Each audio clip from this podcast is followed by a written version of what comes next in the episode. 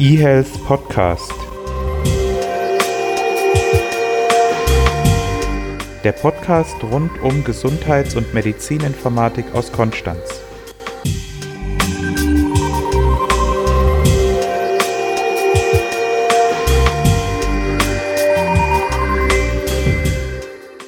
Es ist wieder Freitag, der 17. Februar. Die Karnevals- und Narrenzeit ist vorbei. Wir haben seit über vier Monaten immer noch keine Regierung, aber unser Podcast geht regelmäßig weiter. Ich begrüße alle herzlich zu unserer Podcast-Folge Nummer 48. Und für diese Folge haben wir wieder einen Gast dabei, den wir etwas unüblich sogar direkt vor den News vorstellen. Warum? Da werden wir gleich zu kommen. Daher möchte ich als erstes mal unseren Gast begrüßen. Das ist Monika Monika Pubiruchin, Medizininformatikerin aus Heilbronn vom Gecko-Institut. Monika, vielleicht stellst du dich mal kurz vor und erläuterst mir und unseren Hörern in dem Zusammenhang auch, was das Gecko-Institut denn ist und ob das außer dem Logo noch eine weitere Bedeutung oder einen Zusammenhang mit Eidechsen hat. Ja, hallo Bernhard, ähm, danke für die Einladung zum eHealth-Podcast. Das Gecko-Institut, hm, für was steht Gecko? Gecko steht für Gesundheit, Computing, Kosten und Outcomes. Und wer jetzt fleißig mitgeschrieben hat oder sich das im Geiste nochmal vorstellt, dann merkt er, dass die Anfangsbuchstaben das Gecko-Akronym ergeben. Und der Gecko ist tatsächlich auch das Maskottchen, das, das Logo des Instituts. Und was machen wir? Wir beschäftigen uns mit den Schnittstellen der Medizin, Ökonomie und Informatik. Und das erklärt sich am besten dadurch, dass wir hier in Heilbronn ja den Medizininformatik-Studiengang haben, quasi das Urgestein der Medizininformatik-Studiengänge. Es gibt's ja schon seit 19 1972 und seit fast zehn Jahren gibt's eben auch das Gecko-Institut bei uns in Heilbronn. Und sagst du auch noch ein paar Worte zu dir? Wer bist du und was machst du? Was erforschst du so? Sehr gerne. Ich bin Mitarbeiterin im, im Gecko-Institut. Ich habe meine Promotion letztes Jahr abgeschlossen. Die ging um die Nutzung von Krebsregisterdaten, um daraus gesundheitsökonomische Modelle abzuleiten. Das sieht man vielleicht auch schon wieder die Schnittstelle Medizin und Ökonomie und beschäftige mich neben dieser Arbeit mit mit Daten, was man heute dann vielleicht so gerne als Data Science bezeichnet, auch eben mit dem Thema Consumer Health Informatics. Ja, und damit hast du ja auch schon das Thema für die heutige Folge vorweggenommen. Consumer Health Informatics, darum soll es gehen. Und für diejenigen, die jetzt da mit dem Begriff noch gar nichts anfangen können, die müssen sich noch ein paar Minuten gedulden, denn es wird natürlich auch in diesem eHealth Podcast zuerst ein paar News geben. Da haben wir doch jetzt einen schönen Spannungsbogen geschaffen. Genau. Und unsere aufmerksamen Dauerhörer werden sicherlich auch etwas bemerkt haben, denn zum ersten Mal haben wir eine Medizininformatikerin an Bord. Also ich wurde schon von meinen beiden Kollegen Christian und Renato darauf aufmerksam gemacht, dass wir dafür jetzt 48 Folgen gebraucht haben und diese Chance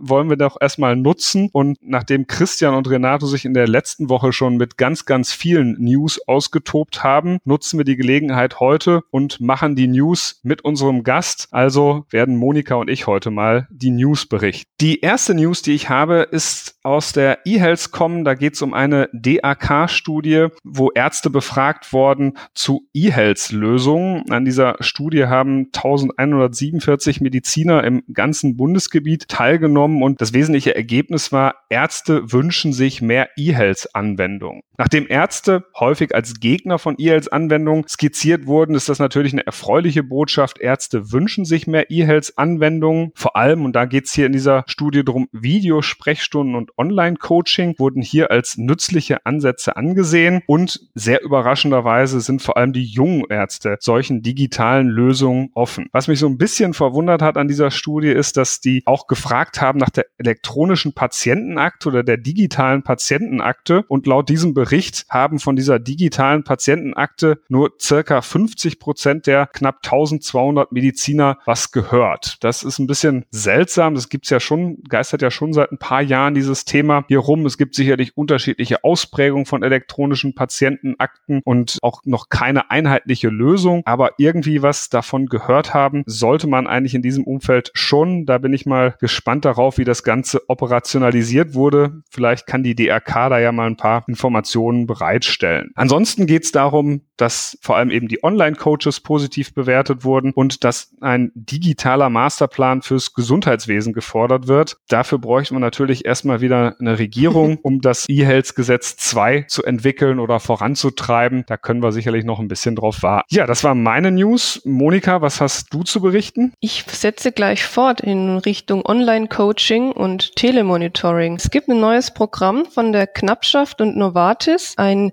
Telemonitoring für Herzinsuffizienzpatienten. Man möchte wiederholte Klinikeinweisungen vermeiden, dadurch, dass man mit den Patienten telefonisch Kontakt herstellt, denen Ratschläge gibt und einfach ein Coaching mit denen durchführt, sie motiviert, wie kann man mit Symptomen umgehen und so weiter. Was ich interessant fand, neben dem Telefon als Kommunikationsmittel soll es auch ein Zitat Telemedizingerät geben. Jetzt frage ich mich, was meinen die mit Telemedizingerät? Sowas modernes wie ein Computer? Vielleicht auch ein Tablet. Man liest in der News dann, ja, mit diesem Gerät sollen immer fünf standardisierte Fragen abgefragt werden. Also hört sich für mich so ein bisschen nach einem Tablet an. Der Fragebogen ist dann auch nicht der, die einzige Datenquelle. Es wird auch noch das Gewicht der Patienten mit einer Waage erfasst. Was ich interessant fand, die dokumentierten Symptome, wenn jetzt es wirklich notwendig ist, den Patienten zum Arzt zu schicken, werden per Fax an den Arzt gesandt. Das gute alte Fax, es wird nie sterben digitale News mit dem Faxgerät. Äh, kommen wir zu meiner zweiten News. Da geht es um eine News von Heise, die ich da letzte Woche gefunden habe. Und zwar um die Information, dass der Google Webbrowser Chrome bald alle HTTP-Seiten als unsicher markiert. Und zwar mit der neuen Version ab Juli sollen alle unverschlüsselten Webseiten noch deutlicher als unsicher gekennzeichnet sein und mit der ganzen Botschaft setzt endlich HTTPS ein. Das hat jetzt vielleicht ein bisschen weniger mit Medizininformatik und Gesundheitsinformatik an sich zu tun, sondern eher praktische Folgen für unseren Blog, denn wir sind bisher noch auf einer HTTP-Verbindung unterwegs und, und diese Unterstützung hat natürlich auch negative Auswirkungen aufs Ranking, will heißen, wer jetzt nicht bald auf HTTPS umstellt, der wird auch im Ranking weiter sinken. Und von daher sollten wir auch als eHealth Podcast dieses Thema angehen. Meine eigene Seite habe ich schon umgestellt. Und jetzt ist also die Podcast-Seite als nächstes dran. Hier wird in den News auch erwähnt, dass es eine Kampagne Let's Encrypt gibt, die das Ganze wunderbar unterstützen soll. Allerdings ist es nicht ganz so trivial, wie es hier beschrieben steht, denn nicht jeder Hoster unterstützt dieses Let's Encrypt. Ist ja klar, Strato und 1 und 1 und andere große Anbieter wollen am liebsten ihre eigenen Zertifikate verkaufen. Aber der Weg zum sicheren Netz ist begangen und das wird sicherlich auch ein Thema sein, was uns noch länger begleiten wird. Ja, das waren unsere News und wir gehen jetzt zum Thema für die heutige Folge über. Monika hat es ja schon erwähnt, also keine spoilerfreien Podcast-Folgen heute, sondern direkt zu Beginn wurde gesagt, es geht um das Thema Consumer Health Informatics und da stellen sich wahrscheinlich viele Hörer die Frage, was ist denn überhaupt Consumer Health Informatics? Was hat das Ganze mit Medizin und Gesundheitsinformatik zu tun? Monika, vielleicht kannst du da ein bisschen was zu sagen. Gerne. Und vielleicht stellt sich auch die eine oder andere die Frage, naja, gibt es da keinen deutschen Begriff dafür? Müssen wir jetzt da einen englischen Begriff verwenden? Und es ist gar nicht so leicht, da eine deutsche Entsprechung zu finden. Bei der Consumer Health Informatics, da steht der Mensch, der Bürger, der Patient, der Versicherte im Mittelpunkt der, der Forschung oder der Dienste. Also im Gegensatz zur medizinischen Informatik, die ja erstmal den Leistungserbringer, Mitglied der Gesundheitsberufe, einen Arzt, eine MTA und so weiter in den Mittelpunkt stellt, hat man man eben gemerkt, vor allem in den 1990er Jahren, man muss da den Fokus ein bisschen mehr auch auf den Patienten und auf den gesunden Bürger, der jetzt noch kein Patient ist, lenken. Das ist auch ein bisschen beeinflusst durch die Entwicklung des Internets als Informationsquelle für, für Menschen. Kennt ja jeder von uns. Wenn man mal ein Zipperlein hat, schlägt man doch gerne mal im Internet nach, was es denn sein könnte. Und 2000 gab es dann von Gunther Eisenbach eine Publikation im BMJ, wo er diesen Begriff Consumer Health Informatics eigentlich maßgeblich geprägt hat. Die Publikation können wir auch gerne in die Show Notes packen. Da kann sich dann jeder nochmal mit den Anfängen dieses Feldes befassen. Wie kam es zu Consumer Health Informatics? Ja, das ist ja schon mal ein guter Hinweis. Dann können alle das in der Shownote nachlesen. Das klingt nach einem sehr interdisziplinären Feld, oder? Absolut. Wenn wir uns überlegen, wir haben einen Menschen, der im Internet etwas sucht, dann sind da ja auch gewisse Hürden mit verbunden. Also zum einen braucht man die Informatik, die Technik, dass man überhaupt ins Internet kommt und den, Zugriff hat auf die Technik. Aber genauso gut muss man sich überlegen, naja, sind die Texte, die jetzt jemand hier liest, sind die überhaupt verständlich genug? Oder müssen das für ein gewisses Zielpublikum anders formulierte Texte sein? Also es geht da auch in die Richtung Sozialwissenschaft und die Frage, wie kompetent sind denn die Nutzer von Internetseiten, von Geräten und so weiter. Da gibt es ja gerade auch in Deutschland Untersuchungen, dass es mit der Gesundheitskompetenz der Bürger und Bürgerinnen nicht ganz so gut bestellt ist. Und genauso gut kann man sich fragen, wie ist es denn um die E-Health Literacy, um die E-Health Kompetenz bestellt. Also da spielt ziemlich viel mit rein. Sozialwissenschaften, aber auch Ärzte, die sich überlegen, wie, wie kommt denn das, was ich gesagt habe, überhaupt dann beim Patienten an? Und eben auch die Informatiker. Wie können wir Gesundheitsinformationen darstellen? Wie bauen wir Portale? Wie strukturieren wir das Wissen in, in Akten? Und wie passiert dann wieder der Austausch zwischen einer persönlichen Akte und dem Arztinformationssystem? Das klingt spannend. Das waren jetzt ganz, ganz viele Stichworte, auch aus den unterschiedlichen Nutzergruppen. Vielleicht kannst du auf ein paar Projekte eingehen, damit sich unsere Hörer noch mehr darunter vorstellen können, wo Consumer Health Informatics tatsächlich ansetzt. Aus dem ganzen Topf dieser, dieser Schnittmengen, ja, da möchte ich jetzt mal gerne zwei Projekte näher vorstellen. Das erste Projekt, das war eine ja, Initiative, die wir hier in Heilbronn hatten. Ich und eine Handvoll Kollegen, wir haben uns gefragt, diese ganzen Variables und Running Apps, die eingesetzt werden, ähm, ja, was wird denn überhaupt eingesetzt von den Läufern und wie genau sind denn diese Geräte? Ich glaube, von unseren ähm, Hörern haben auch schon welche mal sich überlegt, ja, wie genau ist denn jetzt die Sportwatch an meinem Handgelenk? Und hm, das passt gar nicht so zusammen mit dem, was, was mir jetzt eine App anzeigt. Und wir wollten das einfach mal systematisch beleuchten und sind dann hier in Heilbronn auf den Trollinger Marathon gegangen 2016 und haben sozusagen den Läuferinnen und Läufern aufs Handgelenk geschaut, haben freundlich gefragt, was nutzen Sie denn für ein Gerät beim Laufen, fürs Aufzeichnen Ihrer Läufe? Auch im Selbstversuch seid ihr auch selbst mitgelaufen?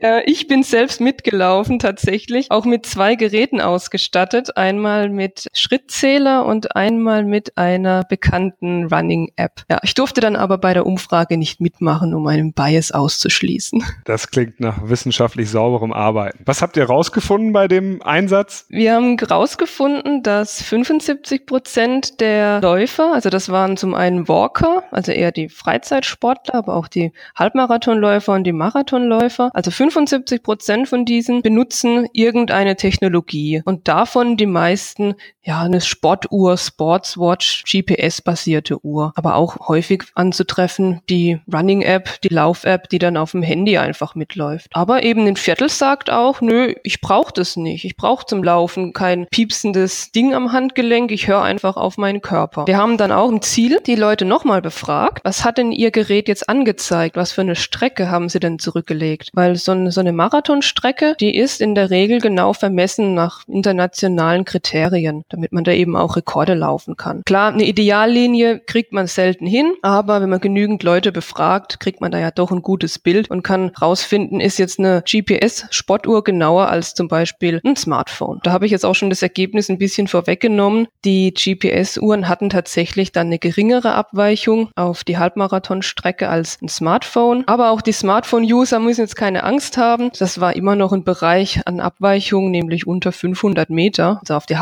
Halbmarathonstrecke und 21 Kilometer. Das denke ich, ähm, damit kann man doch ganz gut leben als Hobbysportler. Ja, das war ein schönes Beispiel, wo man eben auch sehen konnte, dass Consumer Health Informatics bei gesunden Bürgern anzutreffen ist, ja, weil die wenigsten Patienten werden wahrscheinlich mit ihren Erkrankungen äh, die 21 bzw. 42 Kilometer absolvieren. Gibt es auch Projekte, wo ihr bei Patienten Consumer Health Informatics Themen analysiert habt? Ja, die gibt es natürlich auch. Ich hatte ja schon angesprochen, großes Thema, wie finden wir Informationen im Internet, wie finden wir gute Gesundheitsinformationen. Und wir haben auch eine, eine Arbeitsgruppe Consumer Health Informatics in der GMDS, Deutsche Gesellschaft für Medizininformatik, Biometrie und Epidemiologie. Die Mitglieder sind in ganz Deutschland verteilt und mit einer Ärztin aus Jena haben wir analysiert, welche Texte, welche Gesundheitstexte im onkologischen Bereich sind denn frei verfügbar für Patienten. Also das kann ein Booklet von einem Pharmahersteller genauso sein wie zum Beispiel Informationsangebote vom Krebsinformationsdienst oder DKFZ und analysiert eben, wie leicht verständlich ist denn das, was da geschrieben steht.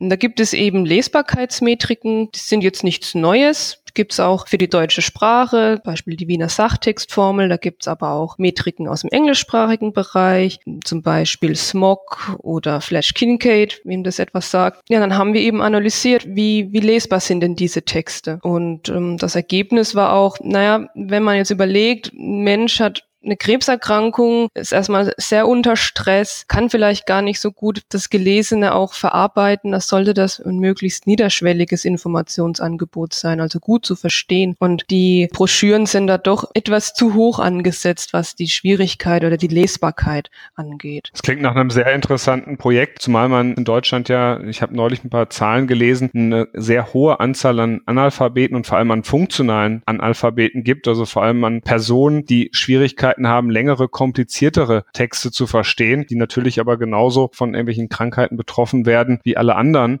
äh, die diese Texte verstehen und da irgendwie eine, eine Hilfestellung zu haben, zu einer Bewertung, welche Texte einfach verständlich sind und welche nicht. Das ist sicherlich ein, ein guter Ansatz, der vielen Menschen hier helfen kann. Genau. Und wenn man sich überlegt, dass diese Lesbarkeitsmetriken auf Satzstrukturen häufig gehen und, und Wortlängen, gibt es jetzt auch Überlegungen. Also Kollegen von mir hier in der Hochschule Heilbronn haben sich gedacht, ja, könnte man das nicht mit etwas moderneren Ansätzen, mit maschinellen Lernverfahren auch unterstützen, dass man nicht mehr nur sklavisch Silben zählt und, und Wörter zählt, sondern dass man eine Support-Vektormaschine nutzt zum Klassifizieren. Ist das jetzt eher ein laiengeeigneter Text oder eher ein Expertentext und das dann auf Basis des eingesetzten Vokabulars. Und es gab auch schon Untersuchungen, wie entsprechen sich diese zwei unterschiedlichen Ansätze von Metriken, also eher die klassischen strukturbasierten und so ein vokabularbasierter Ansatz. Und da zeigt sich, das entspricht sich ganz gut, auch wenn es natürlich unterschiedliche Dimensionen abdeckt. Also es könnte ja ein kurzer Satz sein, der aber ein kompliziertes Vokabular hat. Und damit ist ja jemand ähm, auch nicht geholfen, der jetzt diese medizinische Fachsprache nicht versteht. Ja, jetzt hattest du gerade schon die GMD CMDS AG, Consumer Health Informatics, erwähnt. Was passiert in dieser AG? Was passiert in der AG? Wir versuchen zumindest einmal im Jahr einen Workshop zu organisieren. Und wir haben letztes Jahr, 2017, einen Workshop im Rahmen der Conhit Satellitentage. Also das ist immer der Tag vor der eigentlichen Conhit-Messe in Berlin. Die aufmerksamen Hörer haben sicher schon etwas von der Conhit gehört. Haben wir einen Workshop mit Versorgungsforschern organisiert, weil wir uns gedacht haben, die Versorgungsforscher brauchen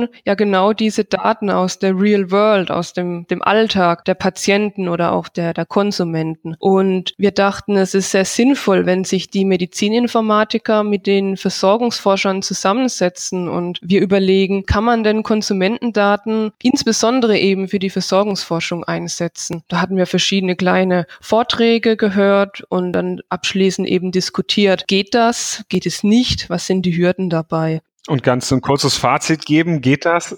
Das kurze Fazit war, dass wir alle ein bisschen ernüchtert waren. Also jeder sieht die, die Möglichkeit und dass es toll wäre, wenn man Konsumentendaten für die Versorgungsforschung nutzen könnte, aber wir sehen Stand heute noch nicht, dass es gehen würde, weil häufig fehlt der Kontext der Daten. Also wenn wir nochmal zu diesem Trollinger Beispiel gehen, so eine Abweichung von 300, 400 Meter auf 21 Kilometer. Für den Hobbysportler ist das okay. Aber Bernhard, du hast es ja auch schon angesprochen, ein Patient wird keinen Halbmarathon laufen. Und wenn man jetzt überlegt, man hat einen Telemonitoring-Ansatz und man würde so eine Smartphone-App nutzen, die da zur Abweichung von mehreren hundert Metern kommt und es ist ein chronisch Erkrankter, der vielleicht nur 50 Schritte am Tag gehen kann, dann ist es dann doch schon ein frappierender Unterschied. Wie viel Aktive gibt es denn in der GMDS-Forschungsgruppe Consumer Health Informatics? Das ist immer ein bisschen jahreszeitenabhängig.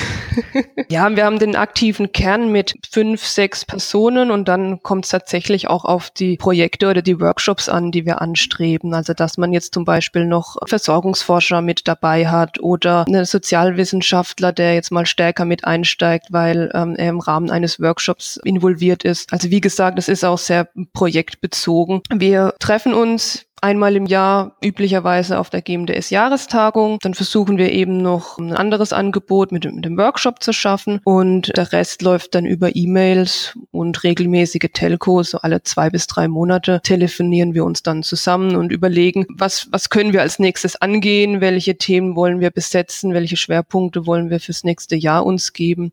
Was muss ich tun, wenn ich jetzt sage, oh, das ist ein interessantes Thema im Podcast gewesen, in so einer Arbeitsgruppe, da könnte ich mir auch gut vorstellen, vielleicht mal mitzumachen, selber aktiv zu werden? Da muss man nicht viel tun, da muss man einfach mal auf die Homepage der GMDS gehen, da gibt es eine Unterseite für unsere Arbeitsgruppe Consumer Health Informatics. Wir legen auch den Link gerne in die Show Notes. Und da findet man alle Kontaktinformationen, da findet man aktuelle Termine oder auch Zusammenfassungen der Workshops, die letzten Forschungsergebnisse und so weiter. Wer möchte, kann uns auch auf Twitter folgen.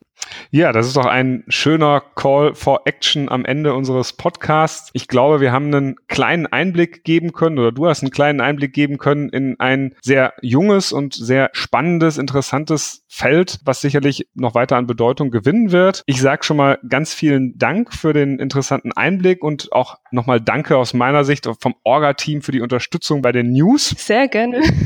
und dann wünsche ich allen Hörern ein schönes Wochenende und einen guten Start in die nächste Woche. In zwei Wochen geht's dann wie gewohnt weiter. Tschüss und euch ein schönes Wochenende. eHealth Podcast. Der Podcast rund um Gesundheits- und Medizininformatik aus Konstanz.